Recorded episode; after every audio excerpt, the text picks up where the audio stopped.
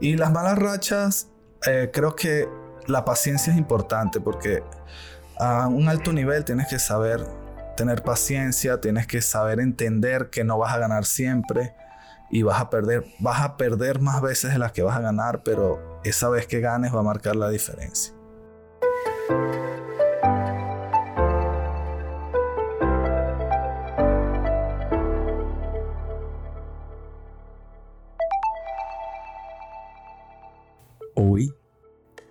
Conversando con Augusto Cavazzini, músico y jugador de póker venezolano que ha conseguido increíbles posiciones en las más duras ligas de torneos de póker en Internet, así como interesantes resultados en torneos en vivo alrededor del mundo.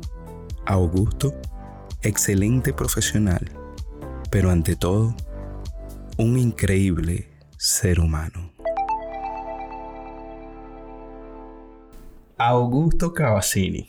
Brother, un placer tenerte en mi casa, amigo de la casa, no solo jugador de póker, sino también músico. De verdad que es un placer que hayas venido a este mi tercer episodio de Rigel Blood Podcast. Bienvenido. Gracias por la invitación, Rigel, y encantado de estar aquí. Bueno, hoy de verdad es bien especial para mí. Augusto es una de esas personas que hablamos largo y tendido normalmente cuando nos vemos. Visita Las Vegas unas cuantas veces al año, por suerte, y bueno, nos estamos siempre viendo. Augusto viene de la música. Eh, de músico a jugador de póker. Como tú muy bien me has explicado, nunca se deja de ser músico. Claro. Pero cómo, cómo Augusto, desde esa parte artística, entra a esa parte de póker que es como más de números, más científica?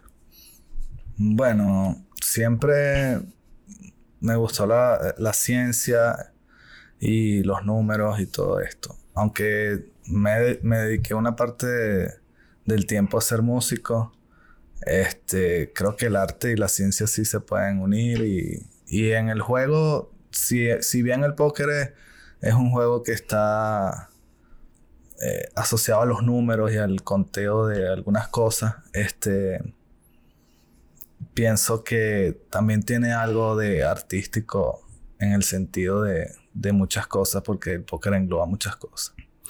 Sí, ahí coincidimos como, como muchas veces.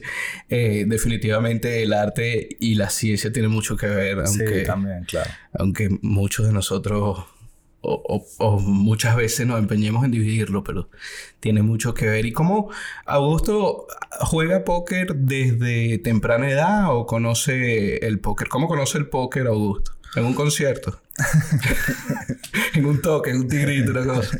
No, bueno, el póker lo, lo conozco. En realidad siempre eh, sabía que existía el póker de juegos caseros y eso no como lo jugamos hoy en día, no el Texas Hold'em realmente, o juegos de flop, o juegos de, de draw, o juegos de stot, pero sí conocí lo que era la base del póker, siempre jugando en la casa con, con primos y eso, y amigos. era más casero que otra sí, era más casero y la familia.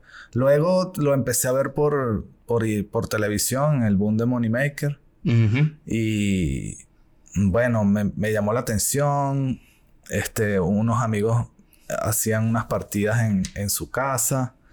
No, me invitaron, empezamos a jugar Sit Go mm, en ese momento con pocas fichas y bueno, nos divertíamos jugando y un día un amigo me dijo que ah, de, esa, de esa partida de amigos que jugábamos todos los miércoles, que fuéramos a un sitio en Caracas que se llamaba Ska, que era un sitio donde había una mesita en la noche y era barato. Y empezamos a, ir él y yo y empecé a conocer el póker. Eso estamos hablando de Caracas y qué año más o menos. Caracas en el año 2003 más o menos. 2002, 2003, 2004 que es cuando 2003 cuando gana Moneymaker y sale y, está el boom televisivo del póker, ¿no? También eso fue eso fue lo que influyó principalmente. Sí, como mucho. Claro. Como, muchos de, toda esta generación de jugadores, sí. Es así. Y en algún momento, eh, o cuando llega, o cómo llega el momento en que Augusto dice, bueno, mira, esto da dinero, voy a jugar seriamente o voy a estudiar o tengo talento, ¿qué fue lo que apareció ahí que, que hace como el salto hacia tomar, ya no era el juego de las noches con los amigos, sino algo más serio? Bueno, todo fue un proceso que fue dándose porque eh, al principio era algo, luego de, de, la, de jugar con los amigos, empecé a ir a este sitio donde empecé a ganar. Realmente es porque uno, no sabía en realidad jugar, sino uno jugaba por lógica o por alguna manera propia de juego. Este, una estrategia innata. Sí, una estrategia innata de, de, cualquier otro juego, porque jugaba por internet eh, ajedrez eh, gratis, por supuesto. Y quizás eso te crea una cierta competitividad en juegos, ¿no? Y en juegos contra personas que puede ser, no, no son tus amigos, donde a lo mejor... Claro. En el, eh, al final, si tú te pones a ver ahí metajuegos entre amigos y todo eso, sino con personas, competidores reales, ¿no? Competidores reales que, que quieren ganarle y tú quieres ganarle, por eso estás compitiendo contra él.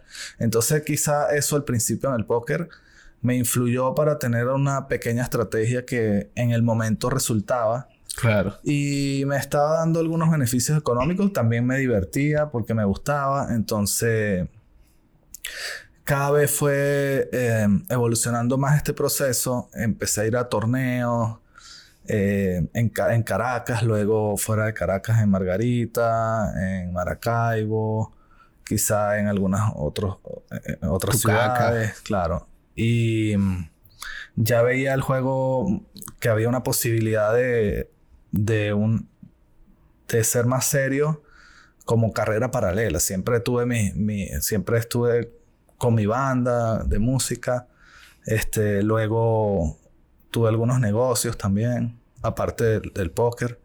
Pero últimamente, con toda la situación que ha vivido Venezuela en los últimos años, em, como el póker te da la posibilidad quizá de mantener una especie de trabajo o unos ingresos fuera de Venezuela sin ningún tipo de permiso, simplemente como turista.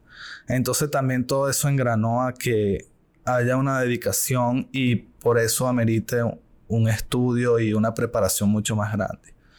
Claro, luego em, que uno llega a, a, un nivel de competitividad más grande, te das cuenta que, que son muchísimos factores que debes tener en cuenta para competir en, en cada vez más altos niveles. Claro, más, más exigente mientras, mientras más alto nivel, más exigencia, de conocimiento y de estrategia. Ahora, eh, cuando empiezas a jugar póker más serio, ¿te refieres a solo póker en vivo o también había póker online? ¿Ya existía el póker online como lo conocimos nosotros o estaba el boom? Porque estamos hablando hace 15 años más o menos, 16 años. Eh, ¿Cómo fue ese procedimiento? Bueno, siempre he tenido en, en la parte como jugador de póker, eh, me ha gustado eh, siempre, o sea, siempre he jugado online, mantener el online vivo. Quizá en algunos momentos fue menos, en otros más, pero hoy en día pienso que jugar online es necesario hasta donde se pueda y en vivo. Creo que las dos cosas son importantes. El online te da un, un nivel de juego superior por el roce competitivo que, que, que, puedo decir que es más alto.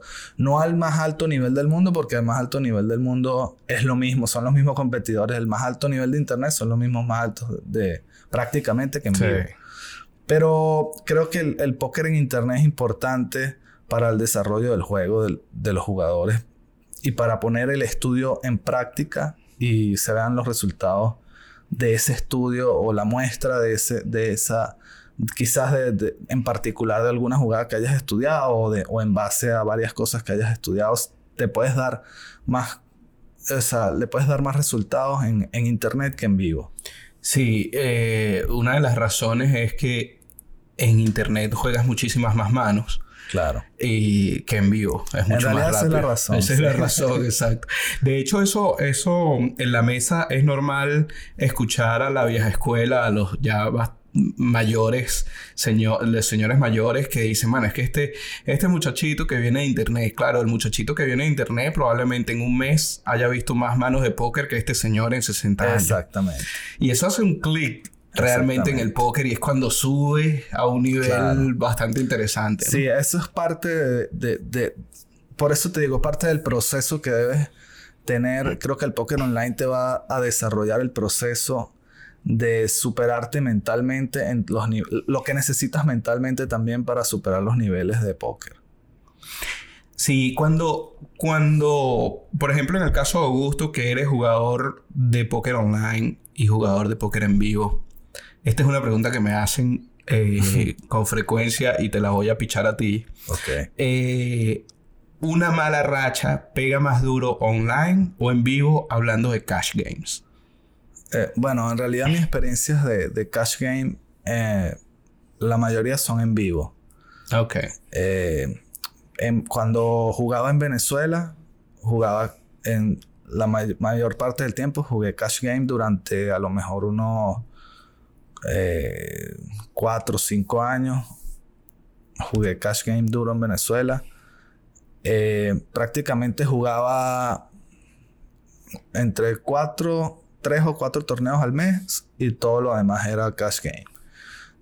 Las, las malas rachas en, en, vivo, bueno, son muy duras, ¿no? Yo creo que en los dos son muy duros. Son muy duros. Yo creo que en los dos son muy duros. Que son muy frustrantes pero uno tiene que aprender mucho de, cada momento que te da el póker es un aprendizaje. porque eso puede y, puede y va a volver a ocurrir. Sí, eh, de hecho, en estos días hablábamos de que aún siendo el mejor jugador del mundo, vas a tener malas rachas. Claro. O sea, no hay forma de escaparse de eso. Obviamente, eh, muchas de las personas que comienzan en el póker o tienen tiempo, pero no hay una formación, digamos, entre comillas, académica detrás, eh, normalmente uno cae en el o comete el error de llamar a, a mala racha cualquier cosa que uno pierda. Claro. Y realmente hay que saber, saber cuándo es mala racha, claro. Y cuándo estás jugando mal. Y cuándo estás jugando mal y, cuándo, cometiste, a lo mejor cometes errores que piensas que, que no te das cuenta dónde está el error. Correcto. Tú dices, pero quizá no fue mala racha, pero tú no sabías que ahí estabas cometiendo un error en, ese, en esa jugada. Y las malas rachas, eh, creo que la paciencia es importante porque a un alto nivel tienes que saber tener paciencia, tienes que saber entender que no vas a ganar siempre y vas a perder, vas a perder más veces de las que vas a ganar, pero esa vez que ganes va a marcar la diferencia. ¿Cuál crees tú, hablando de eso, ¿Qué es la diferencia? Ahorita nombraste una clave, que es paciencia. Pero ¿cuál crees tú que es la diferencia entre un jugador ganador y un jugador break-even? Entiéndase break-even como un jugador que ni, ni, pierde ni gana. ¿Cuál es la diferencia entre ese, esos dos tipos de jugadores? Bueno, eh, creo que la diferencia eh, es muy importante en el póker tener claro los conocimientos. Y cada vez, cada vez nos damos cuenta que necesitamos aprender nuevas cosas porque otros lo están haciendo. En realidad es una competencia. Si tú estuvieras compitiendo contra jugadores peores que tú siempre y tú marcas una diferencia entre ellos, tu evolución no, no, no, no va a ser necesaria. Pero mientras tú estés jugando con mejores jugadores y esos estén también evolucionando, la competencia va a ser más grande y el juego se va a perfeccionar más. Entonces, eh, tenemos que saber entender dónde están nuestros errores, qué debemos seguir evolucionando, estudiando y comprendiendo que el póker es un juego. En realidad no es o sea, no lo es todo en la vida. ¿Sabes? En realidad es un juego. en realidad es un juego. Era todo era un juego. Sí, eh, realmente es clave. Yo, yo creo que en una de las etapas de los jugadores de póker, creo que es una etapa en lo que sea, pero en el jugador de póker se nota mucho y es la etapa del break-even. Tienes los suficientes conocimientos como para no perder pero no conoces aún lo suficiente como para, ganar. Y es una etapa donde el jugador de póker se frustra mucho porque la verdad que esa etapa es muy fácil ir hacia perdedor y muy difícil ir hacia ganador porque tienes que afinar muchas cosas y es lo que tú decías.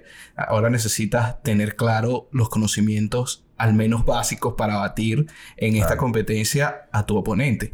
Sí, y no solo necesitas batir al oponente o a los, a los demás oponentes, sino tienes que batir un rake, tienes que batir una varianza, tienes que, que batir unos gastos que te genera todo el proceso y tienes que invertir en, en todo, en, el juego que estás, que, en el que viniste preparado. Entonces tiene que ser un juego y una estrategia que la tengas muy bien construida y muy bien afinada y eso, y eso dictará la diferencia y el win rate o la cantidad de ganancia que puedas tener, creo yo. Sí, no, estoy totalmente de acuerdo. Y nombraste algo que, que es clave en el póker, sobre todo en el póker moderno, creo que ha tomado mucho más peso y es la inversión. Eh, Tal vez cuando nosotros empezamos, la inversión era más hacia viajar, la inversión era más hacia tu bankroll. Ese era el tipo de inversión que uno podía hacer.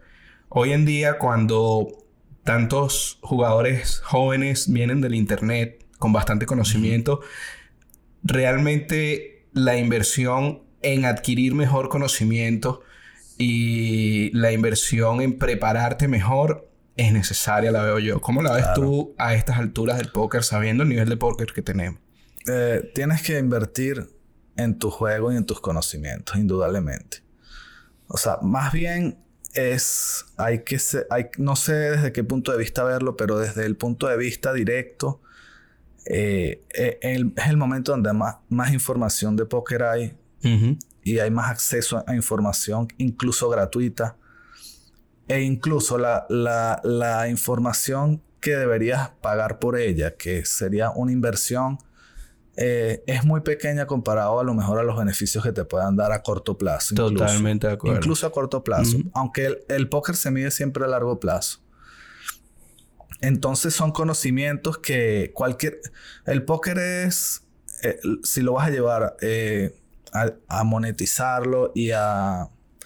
Y hacerlo una entrada de dinero fija tiene que ser como un negocio muy parecido a un negocio.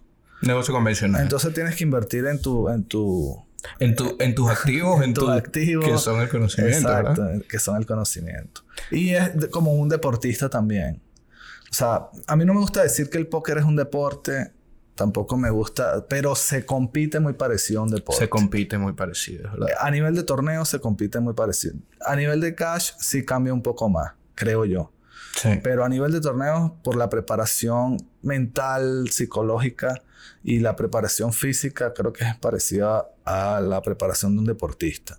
Y, e incluso de conocimientos. El entrenamiento mental es, es imprescindible a niveles altos, o sea, si vas a competir en serie mundial necesitas haber trabajado la parte mental, haber trabajado muchísimo la parte técnica de tu juego, haber trabajado muchísimo el físico porque son muchas horas de juego y tienes que saber separar la parte física de la mental también. Sí, prepararte en ambas.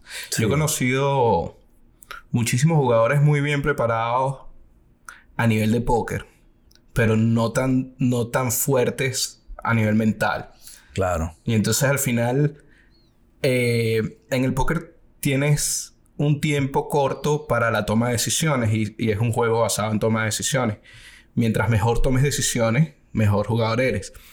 Pero si tu parte mental te está jugando en contra, en esos poco, en ese minuto que tienes para tomar la decisión y te vas a dar cuenta de que la mano estuvo mal jugada después que la jugaste, una de las cosas diferentes a otros deportes es que el póker se juega con dinero en la mesa. Cada mala decisión te cuesta dinero y cada buena decisión ganas dinero. Entonces ahí la parte mental cobra como un peso fuerte de estar realmente preparado para traer esa estrategia que tanto has estudiado a ese momento específico que se te está presentando. Sí. Bueno, Claro, quizás lo estás diciendo desde el punto de vista de cash, porque cuando yo juego no veo las fichas como dinero, sino son puntos en realidad. Claro, es verdad. Porque juego torneos, básicamente. Eh, pero las tomas del juego del póker eh, tiene, está basado en toma de decisiones y a veces son tomas de decisiones muy complicadas. No, tienes que estar al 100% mentalmente. Van a haber momentos donde, donde vas a sentir, vas a ver, va a haber muchas emociones pasando en ese momento y no debes ser expresivo físicamente, no debes ser, no debes ser, no te puedes quebrar mentalmente porque la próxima decisión puede ser un error y se acabó todo luego de hmm.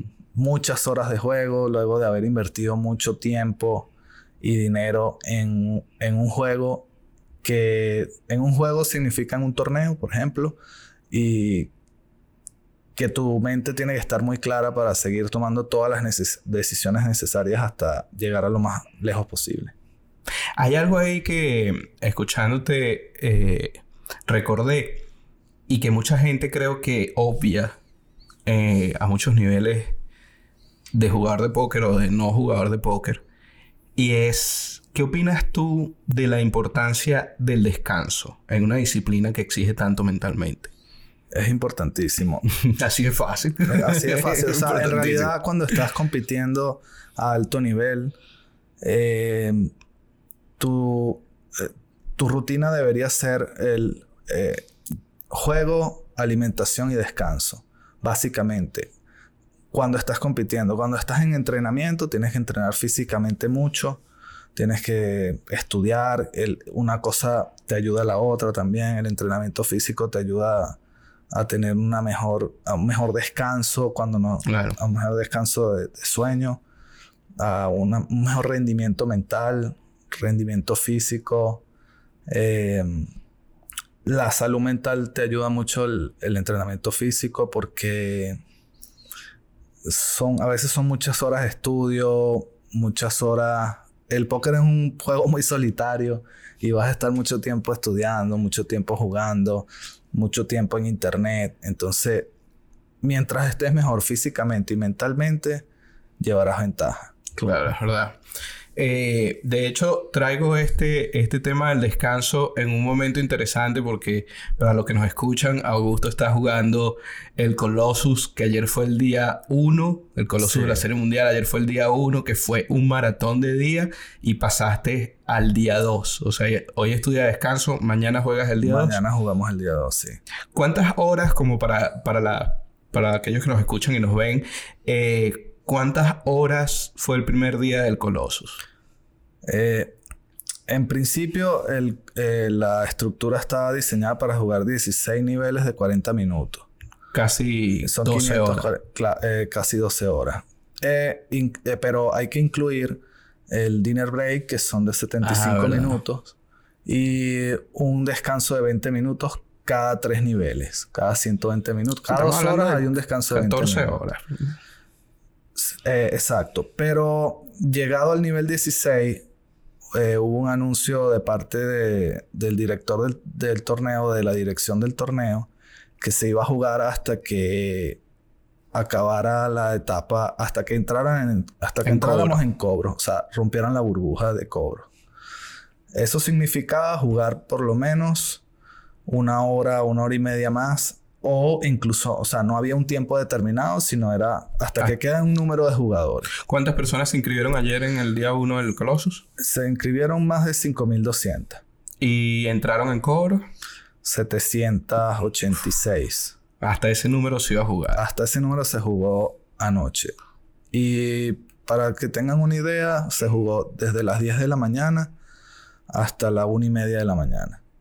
Estamos hablando de 12, 13 horas, algo así. 13 horas y media.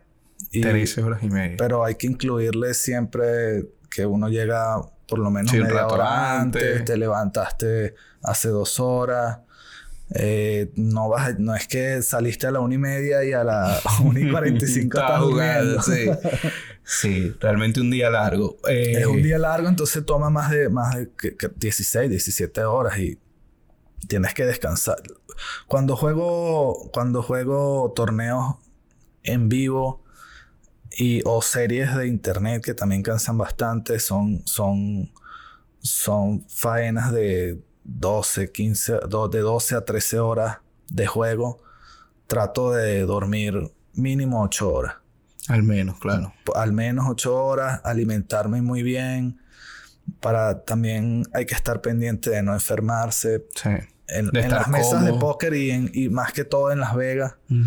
Hay mucha gente siempre con, con, alergia, gripe. y eso, y como estás tocando fichas todo el tiempo, cartas, eso es algo eh, contra la higiene, poco higiénico. Eh, hay que lavarse las manos todos los breaks. Sí. Eh, porque enfermarse no es, no es muy bueno estar cuatro, tres, cuatro días fuera de, de, los, de los torneos porque te pueden afectar tu, tu rendimiento. Tu, tu, rendimiento y tu calendario. Tu calendario, claro, Claro. claro. Eh, eh, has, tocado el tema de la alimentación. Mucha gente también lo pasa por alto y sobre todo jugadores un poco más recreacionales que a lo mejor no tienen la experiencia. Siempre los veo disfrutando de los buffets en Las Vegas y comiéndose todo lo que se les atraviesa por dentro, etc. Entiendo que también es una experiencia si lo ves como jugador recreacional, pero para el jugador más serio realmente estar cómodo en la mesa es algo fundamental. Y si te comiste todo el buffet o no vas a estar cómodo en la mesa. Exacto. No, bueno, eh, va a haber un día que te va, que un día libre que vas a comer ah, claro, todo vas a disfrutar. Tampoco Saber cuándo es lo un régimen tampoco, militar. Exacto. Eh, pero durante el, lo hago, uno lo hace. En realidad lo tienes que hacer porque te va a mejorar tu juego. O sea, tu buena alimentación eh, eh incide en tu rendimiento mental, incide en tu comodidad en la mesa, en tu comodidad en el viaje es también es, muy importante, eh, que no te enfermes es importante. Todo esto, todo esto en función del juego necesita ir de la mano con una buena alimentación. No, no tener una alimentación pesada durante el torneo, tener energía. Eh, se, gasta mucha energía, aunque parezca mentira. Aunque no esté sentado. Aunque no esté sentado, se gasta muchísima energía. O sea, el cansancio eh, es, o sea, te puede llegar a agotar y, hay gente que se queda dormida en las mesas, que tú lo ves agotado, toma una mala decisión porque ya el cuerpo no... y, la mente no le da, ¿no?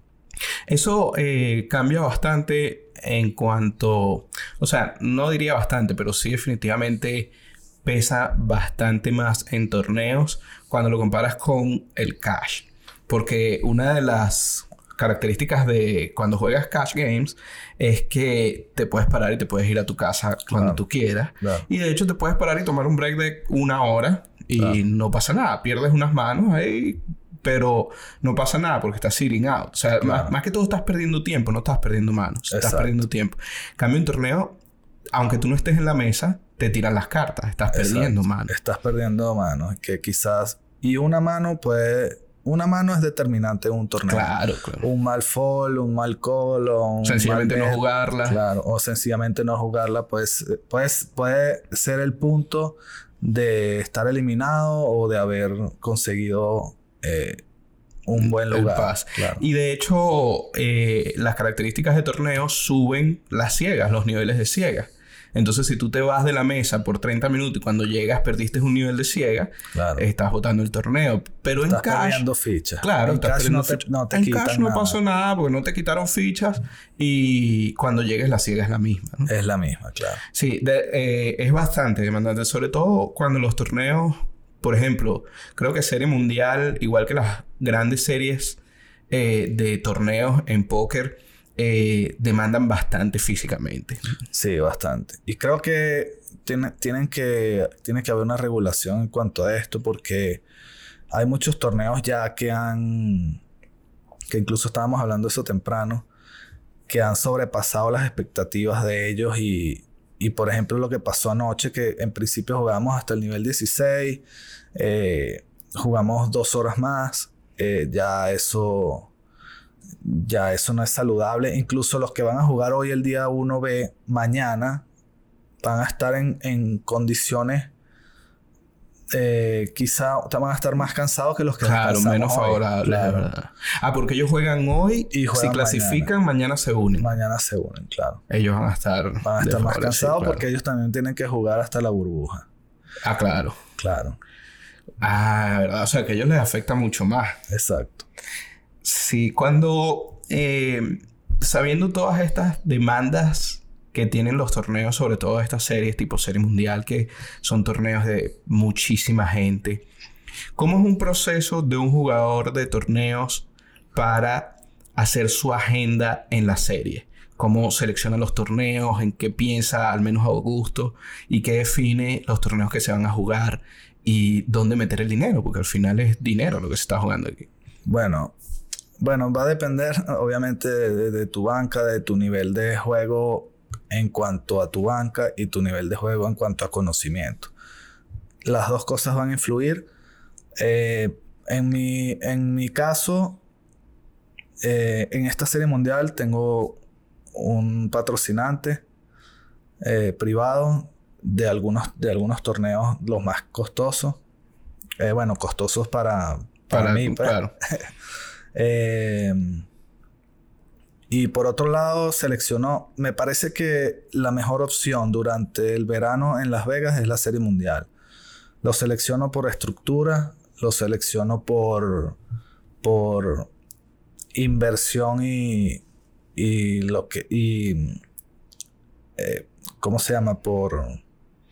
Inversión y resultado. Por inversión y resultado, por lo que valga más la pena. Claro, por el, por el boín con respecto al premio ah, garantizado, a lo que vaya eh, por eh, también estructura. por estructura exacto por estructura por lo que por el valor del torneo por eh, quizá por el nombre del torneo. Hay, hay nombre hay torneos de mucho renombre que son quizá más interesantes que torneos más pequeños que hacen en otros casinos aunque hay otros casinos con muy buenas estructuras también. Pero tomo generalmente en cuenta la serie mundial como como parte principal de mi calendario. Los, los días que no tenga torneo en Serie Mundial, puedo estar pendiente a lo mejor de calendarios en otros casinos. Ok, en otras series más pequeñas. En otras series más pequeñas. Tipo la del Venetian. Sí, exacto. Y mm, Augusto es uno de esos jugadores que puede jugar Texas Hold'em, puede jugar Omaha, puede jugar PLO, eh, digamos, High-Low, Omaha High-Low. Sí. ¿Qué otros, qué, qué, ¿Cuáles son esos juegos, además del Texas Hold'em, donde te sientes cómodo y donde vas a estar participando en torneos en esta serie mundial? Mm, bueno, eh, anteriormente mm, estudiaba muchos juegos mixtos. Estudié Omaha High Low. Eh, me parece un juego muy interesante. Juego también PLO, juego los tres Stud. Eh, juego Draw Games también algunos. Eh, juego torneos mixeados que como Horse y ocho juegos. Ok. Que también que no son como un, no es solo jugar un torneo de un solo juego, sino cada ocho manos cambia el juego. Ah, ok. Entonces, eso también hace que, que haya em, una habilidad necesaria Aparte, no solo de jugar cada juego bien, sino de saber jugar torneos de juegos mezclados. Claro, de adaptación. De, de, de switcharse en medio del torneo. A diferentes juegos. Claro. Eh, bueno, juego, en realidad esos juegos, eh, creo que el que más estoy estudiando últimamente es No Limit Holding. Ok. Tengo ya más de año y medio estudiándolo a profundidad, con algunos conocimientos que venía anteriormente. Por eso también paré un poquito el estudio de Mixed Game, aunque siempre estoy repasando Mixed Game y estoy jugando, trato de jugar algunos eventos de Mixed Game, tanto en internet como en vivo, ¿no? En internet juego un poquito más Mixed Game porque me da más tiempo a lo mejor de jugarlo. Claro. En vivo, los torneos que tienen mayor proporción son los torneos de No Limit Hold'em, porque son los que meten más cantidad de personas. Mejor premio. Mejores premios. Entonces. Y creo que es el juego. Es el creo no, es el juego más desarrollado en cuanto a estudio de todos. Es donde hay más información, donde hay más escuelas, donde hay más videos, hay más. Eh, hay más programas que te ayudan. Para Mixed Game ya lo, hay pocos programas, hay poco... Claro, no hay tanto desarrollo, No hay tanto en el- desarrollo, a nivel de conocimiento. Exacto. Eh, antes de venir a Las Vegas, estuviste jugando la Scoop. Sí. Eh, terminando como primero en Venezuela. Bueno, en, el, en la categoría low, eh, que es la categoría donde juegan más personas, eh, de Venezuela sí quedé el de primero, creo que fui, también fue el que más jugué torneos. Eh, de Latinoamérica quedé de 5 o 6. Wow, tremendo logro. Sí, también está, tomo a, a Sean Deep dentro de Latinoamérica porque juega con bandera mexicana, aunque sabemos que él no es mexicano es americano. Entonces, de- de- terminó primero, hubo tres brasileros, Deep de México, un paraguayo que también en la World Cup hizo buen papel. Eh, y del mundo de 45, esperaba haberlo, haber llegado un poco más, más cerca de los 10 primeros o entre los 10 primeros, pero no estuvo tan fácil esta vez. Pero definitivamente 45 del mundo en una serie de torneos tan concurrida Sí. eh, es tremendo resultado donde se vea.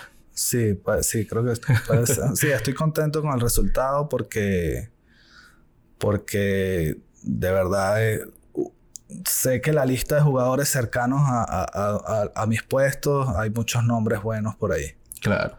¿Cuántos torneos jugaste en la en la Scoop? Jugué alrededor de en la categoría low jugué todos. Fueron 67, 68 torneos 68 torneos en que cuánto dura la serie? en dos semanas.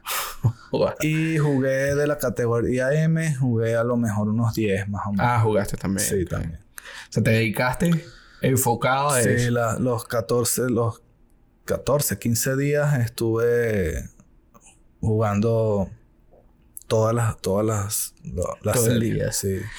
Ahora, hablando de este tema online, yo creo que eh, a nivel de torneos, realmente eh, hace mucho que no juego online, pero no sé cómo funcionan los software de ayuda. Pero la pregunta viene en que últimamente hemos escuchado algunas salas grandes eh, que ya están eliminando la utilización o la compatibilidad con software de ayuda, como pueden ser Poker Tracker o Holding Manager. Claro. Eh, ¿Qué opinas tú como, ya sea como jugador de torneo, como jugador de cash, y qué crees que puede, cómo puede impactar este movimiento de estas salas al póker de nuestro tiempo? Bueno, eh, yo utilizo HUD en online porque mientras hayan otras personas utilizándolo, tengo que usarlo yo también. Claro. El HUD en realidad no te ayuda a jugar. El HUD te ayuda a saber un poco más cómo juegan tus contrincantes. Tener mejor lectura. En realidad son, es una serie de estadísticas de, de sus manos que han jugado contra ti alguna vez que hayan jugado. Entonces esto significa, yo sé, si yo juego contigo 100, 200 manos, ya yo sé qué porcentaje de fold tienes tú, qué porcentaje de tribet, qué porcentaje de call. Eh, muchas, infinidades de, de estadísticas que te pueden ayudar a conocer a tu rival. Sabiendo estas estadísticas, tú vas a desarrollar tu estrategia ante ese tipo de rivales. Claro. Pero no te va a decir si la mano es call, si es Claro. si ganar, si cómo ganar, ni nada de eso. Entonces es una herramienta en realidad para regulares de online que no afecta tanto a los recreacionales, porque los recreacionales no juegan tantas manos contra esas personas como para sentirse explotados si no tienen este HUD. Eh, el HUD va a depender de la cantidad. Mientras más manos juegue contigo, mejores van a- más confiables van a ser las estadísticas. Claro. Entonces, un recreacional que juegue en un torneo contra un regular y juegue 30, 40 manos, no se puede, no debe, no debe sentir que tiene mucha desventaja porque el otro use HUD. Claro. Eh, viendo ahora desde el punto de vista de que pr- prohíben, algunas salas quieren prohibir o están prohibiendo el uso de HUD, no me parece malo. Mm. Si ellos lo están haciendo, me imagino porque tienen una idea de, de que el póker crezca o mejore y mientras haya una mejora en el póker, yo la voy a apoyar siempre. Claro. Mientras más recreacionales se Mientras animen más también. recreacionales y que, y que haya una, un, eh, una escalada como en algún tiempo lo hubo del póker online. Porque creo que Poker Stars con... que prácticamente tenía un monopolio o prácticamente tiene la mayor, el mayor tráfico del mundo, lo maneja PokerStar de, en internet. Me parece que ha descuidado mucho al a incentivar el póker como un, como un juego mental, un deporte mental. No quiero hablar de deporte, pero como una competencia regulada, un ente que pudiera regular mucho el póker, porque PokerStar tiene la el mayor cantidad de flujo de jugadores. Creo que en eh, PokerStar es a internet lo que World Series es en vivo. Ok. Entonces creo que esos dos, esas dos marcas o esas dos empresas gigantes del, del póker tienen aparte una responsabilidad con el con lo que con lo que implica el mundo del póker. Sí. Una responsabilidad de, de crear una eh, un formato o, un punto de vista o cómo se cómo, cómo se gestionan una- las carreras de póker. Porque últimamente creo que PokerStar, desde que lo compró Amaya, eh, le ha dado. Ha, querido inclinar otra vez el póker hacia el gambleo. Ok. Eh, incluso en sus salas Que dependa más del azar, que menos de la... No, incluso en sus. Claro, exacto, que dependa más. Que lo vean más azaroso el juego. Ok. Como. No sé si esa palabra está bien dicha, pero. eh, han incluido en su site eh, juegos de casino, juegos de apuestas deportivas. Han, han inventado juegos de póker que tienen que ver más con, Con la suerte. con la suerte y el azar que con la habilidad. Sí. Entonces ellos se están enfocando un poco o bastante en la parte de casino, eh, en volver a, en, en- en no soltar, o sea, los casinos no quieren soltar al póker, pero tampoco le quieren dar vida al póker. Y yo creo que eso está pasando en Las Vegas también. O- porque Las Vegas es la ciudad y World Series eh, son los que en realidad influyen, son influyentes dentro del mundo del Claro, póker son- en vivo. Son una autoridad Eh, dentro del en mundo del to- póker sobre en todo en torneos. Sí. Y Las Vegas en casi torneos. ¿sabes? Sí, sí. ellos, ellos han. Ellos saben qué van a hacer, las reglas básicamente las crean aquí, hacen todo aquí. Entonces yo creo que ellos ti- tiene que haber un momento donde el póker se deslinde de los casinos. Ah, ok. Que sea más como club de póker, que también Que el existe aquí en póker Estados Unidos. sea como, no sé, como los clubes de ajedrez Por ejemplo, tú no ves mesas de pool en un, en un casino. en un casino, ¿verdad? exacto. Tú no ves mesas de billar en un casino. Yo nunca he visto mesas de de- billar en un casino. ajedrez. Ni de ajedrez.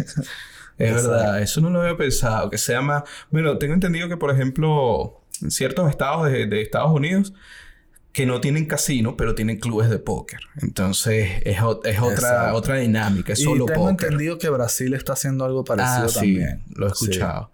Eh, en ese orden de ideas, definitivamente eh, la Serie Mundial de Póker eh, sí es el evento más grande de póker del mundo, pero eh, a nivel de experiencia creo que podría quedar muchísimo por mejorar. Sí, muchísimo. Queda claro. muchísimo. Tienen experiencia para los jugadores, me refiero.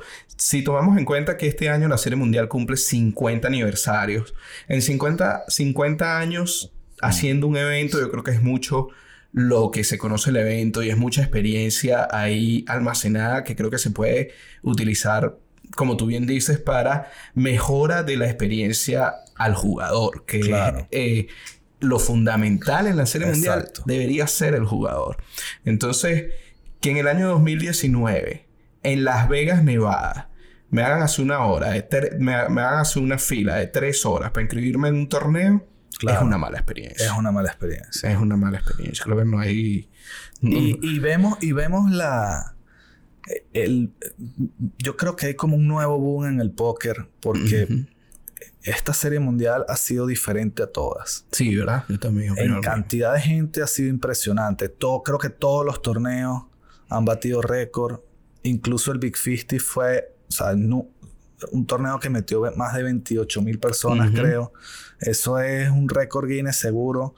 Y habían filas de personas tres horas para inscribirse, filas de personas ya inscritas de dos horas para agarrar mesa, porque no habían mesas. Después de inscrita. Después de inscrita. Después de inscrita. Esperando alternate, porque no, no había mesas ni dealer.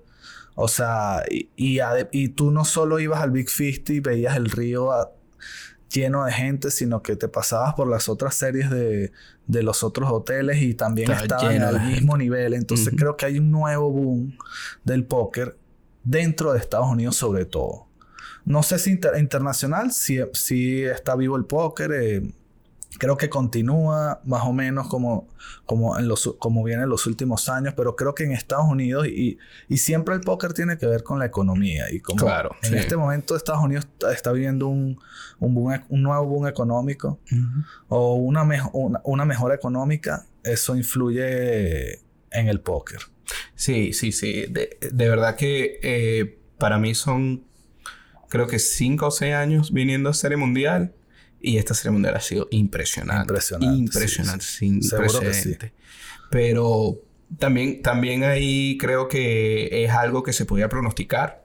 Yo mismo dije que, viendo los torneos previos a la Serie Mundial y todo lo que estaba pasando en el, en el póker, tanto latinoamericano como americano, como europeo, eh, era fácil de pronosticar que esta iba a ser la Serie Mundial más grande de la historia. Seguro que sí.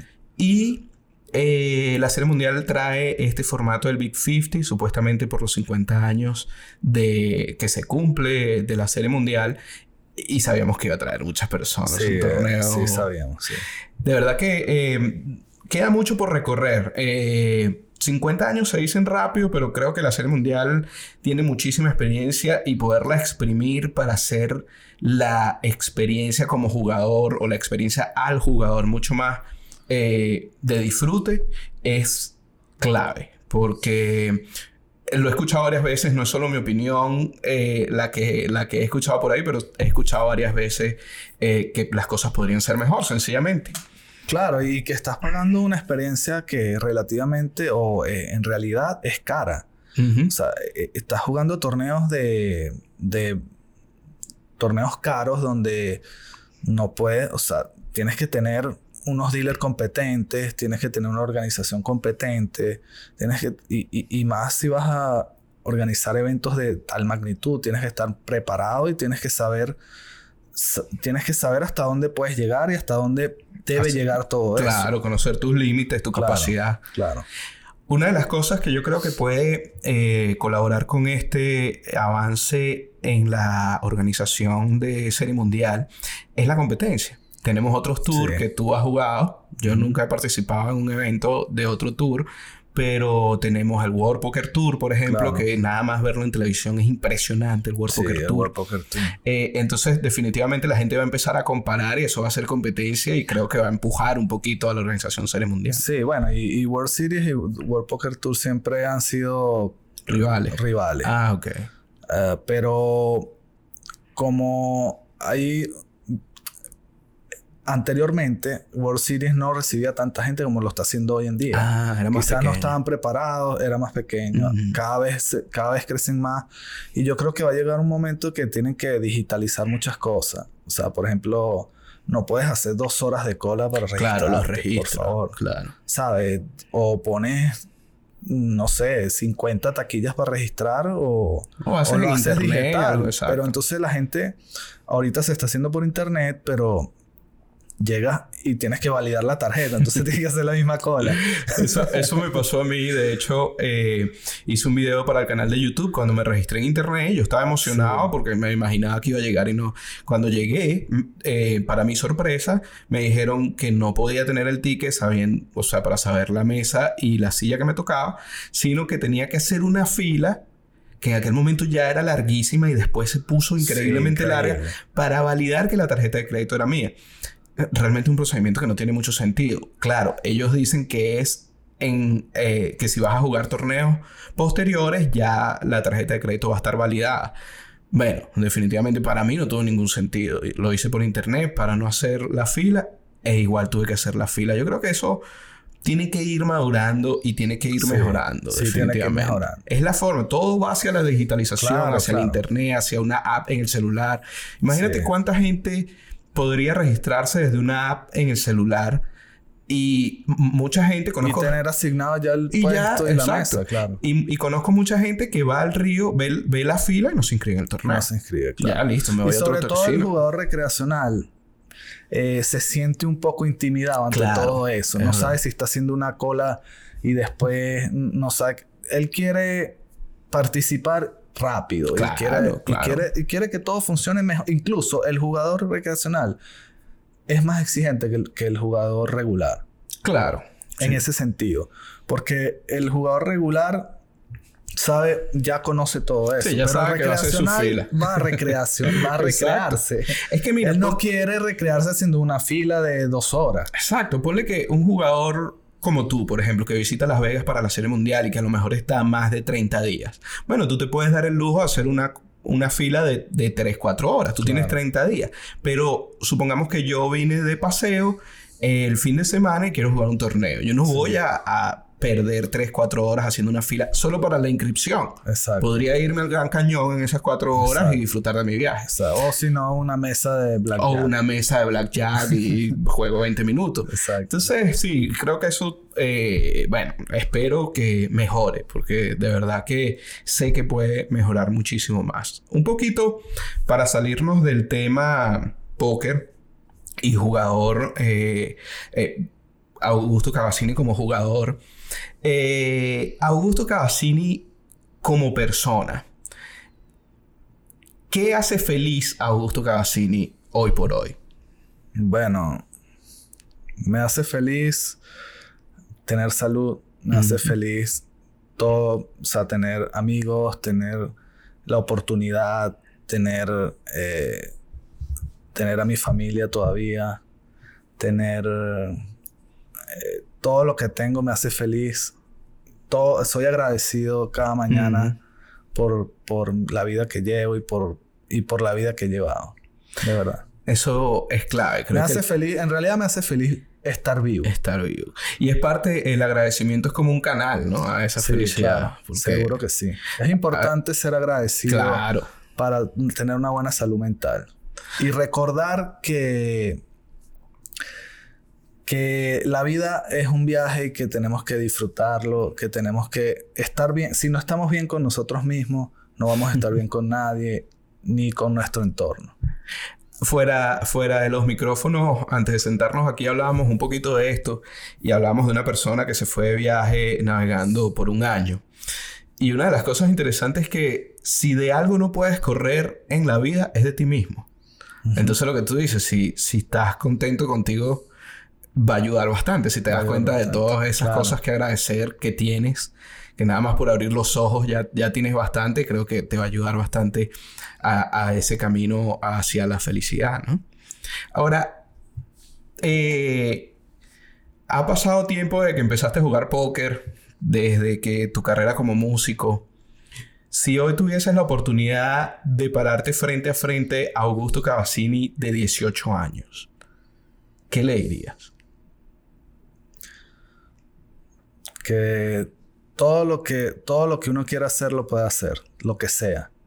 Solamente necesitas dedicación, trabajo y mucho y, y saber que ese tiempo que vas a invertir en toda esa dedicación y trabajo sea lo que tú de verdad quieres hacer.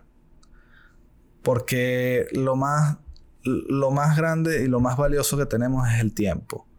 Si gastamos el tiempo en cosas que no queremos por simplemente por estar no sé, por no seguir nuestro lo que queremos, tenemos que por no seguir lo que queremos, tenemos que invertir ese tiempo en prepararnos para lo que queremos. Y a los, si supiésemos eso a los 18 años, tuviésemos, que le diría. tuviésemos mucho inviertas el tiempo en lo que quieres. Es verdad. Por muy loco que sea. Por muy loco. Pero prepárate. Tienes que prepararte aunque sea muy loco. Aunque sea muy loco. Claro. Eh, por ejemplo, si tuvieses el poder en este momento de... En este mundo súper rápido que vivimos cambiar algo, una sola cosa, hoy, ¿qué cambiaría Augusto? ¿De qué? Del, mundo.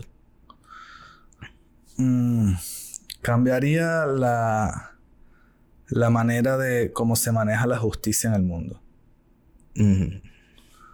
Creo que la justicia es no importante. Es tan justa. No es tan justa. la justicia no es tan justa. Y creo que es justo que la justicia llegue siempre, a todo nivel, a todo el mundo. Y hoy por hoy no pasa. Y, lo digo, bueno, en realidad creo que nosotros porque hemos vivido una experiencia... Sí, tal vez muy específica. Que no muchas personas la han vivido, que... O muchas personas la han vivido, pero entre ellos los venezolanos y creo que en Venezuela tiene que haber un... Tiene que llegar la justicia para que haya un orden y un progreso. Mm. Pero la justicia es, es lo primero para que haya orden y progreso. Es verdad. Ahí... Eh, y la justicia no es, no es ver a las personas pagando sus crímenes. No solo eso, sino es el ejemplo que da la justicia. Tiene que... El, la justicia dice, da el ejemplo de cómo, de, de que no puedes decidir sobre la vida de los demás. Claro. Tus derechos terminan cuando comienzan los de los demás. Exactamente. Y la justicia se aplica para que todos tengamos derechos. Claro. Justos e iguales. Claro. Y podamos, eh, podamos vivir todos en este podamos convivir. Podamos convivir. El sueño de Augusto Cavazzini hoy. Aquí, estando en Las Vegas, hablando con Riegel. ¿Cuál es el sueño que tiene? Eh, mi sueño en realidad es seguir teniendo la vida que quiero tener. Ese es mi sueño. Y que tener la salud para poder hacerlo. Para poder disfrutarla. Sí. sí. Eh, la salud es algo que a veces damos por sentado y, es tan importante. por lo menos con jugadores de póker a veces los escucho y me dicen, no, yo quiero ser el mejor del mundo, yo quiero jugar dos mil horas al año, yo quiero... Ajá, pero todo eso, ¿dónde está la salud? ¿No? Y lo damos, no, bueno, yo estoy bien. Eh, una cosa que siempre hemos hablado tú y yo es que eh, cuando tú tienes 21 años eres una máquina. Sí. La salud realmente, ¿qué salud? Tú eres súper saludable en la mayoría de los casos y agradecido por eso. Pero ya cuando van pasando los años, la cosa como que va mermando un poquito y hay que como que tomarlo más natural, en cuenta. Claro. Es natural. Es natural. Augusto, de verdad que no sabes cuánto eh, aprecio y valoro que hayas estado aquí hoy sabiendo que ayer jugaste ese pocotón de horas en el Colossus y que mañana vas a jugar ese día 2. Desde aquí, este, como siempre, pagan los mejores deseos. Ojalá se dé algo grande. Todavía faltan algunos torneos por jugar. Eh, sé que vas a estar aquí en Las Vegas por un tiempo más. Entonces, este, bueno, de verdad, mil gracias por eso. Ahorita, eh, para ir aterrizando esta avioneta, porque sé que podríamos hablar horas y horas aquí como normalmente lo hacemos, fuera de, la, de micrófonos, te voy a hacer unas preguntas rápidas Ok. Eh, de selección. Te voy a dar opciones, tienes que seleccionar una. Es facilísimo. Okay. Eh, y vamos aquí. Se llama ¿Qué prefieres? Ok. ¿Qué prefiere Augusto? ¿Leer o escribir? Prefiero leer. Instagram, Twitter o Facebook. Twitter. Películas o series. Mm, películas. Salado o dulce. Mm, es difícil. Creo que salado. Carnívoro o vegetariano. Carnívoro. Café o té. Té. Playa o montaña. Mm, playa. Brother, fue un verdadero placer tenerte aquí durante este podcast. Muchísimas gracias nuevamente por venir. Eh, las personas, si quieren contactar contigo de alguna manera, ¿cuál es la red social que más compartes, en la que más estás activo? Eh, bueno, aunque me gusta más Twitter, eh, estoy más activo por Instagram. Ok. En las historias, sobre todo. Y me pueden seguir por Augusto Cavazzini. Cavazzini C-A-B pequeña A Z-Z-I-N-I. Y en Twitter, Augusto Cabaret, que era, era la banda. Era mi banda anterior. Y bueno, agradecido, muy agradecido contigo por este espacio, de verdad. Admiro mucho tu programa de Rigel Blog. Eh, encantado, siempre a la orden, Rigel. Eh, gracias a todos por escucharnos. Sí, muchísimas gracias por estar del otro lado. Si estás viendo este video en YouTube, eh, no olvides suscribirte abajo donde dice suscribirte. Deja cualquier comentario en la parte de comentarios. Si tienes alguna pregunta para Augusto, aprovecha y déjala ahí que él va a estar pendiente a ver si las responde. Y sígueme por redes sociales también. Está el Instagram de Rigel Blog, está este. Y recuerda que este es un podcast que puedes escuchar por Spotify y por Apple Podcast y ya está disponible también en Google Podcast. Wow. Apenas el tercer episodio de Rigel Blog Podcast, contentísimo con toda la acogida que ha tenido, de verdad ha sido impresionante. Y bueno, otra vez muchísimas gracias por estar del otro lado. Para mí fue un verdadero placer. Augusto, muchísimas gracias. Gracias, Rigel. Gracias a todos. Se cuidan mucho y nos vemos en una próxima oportunidad.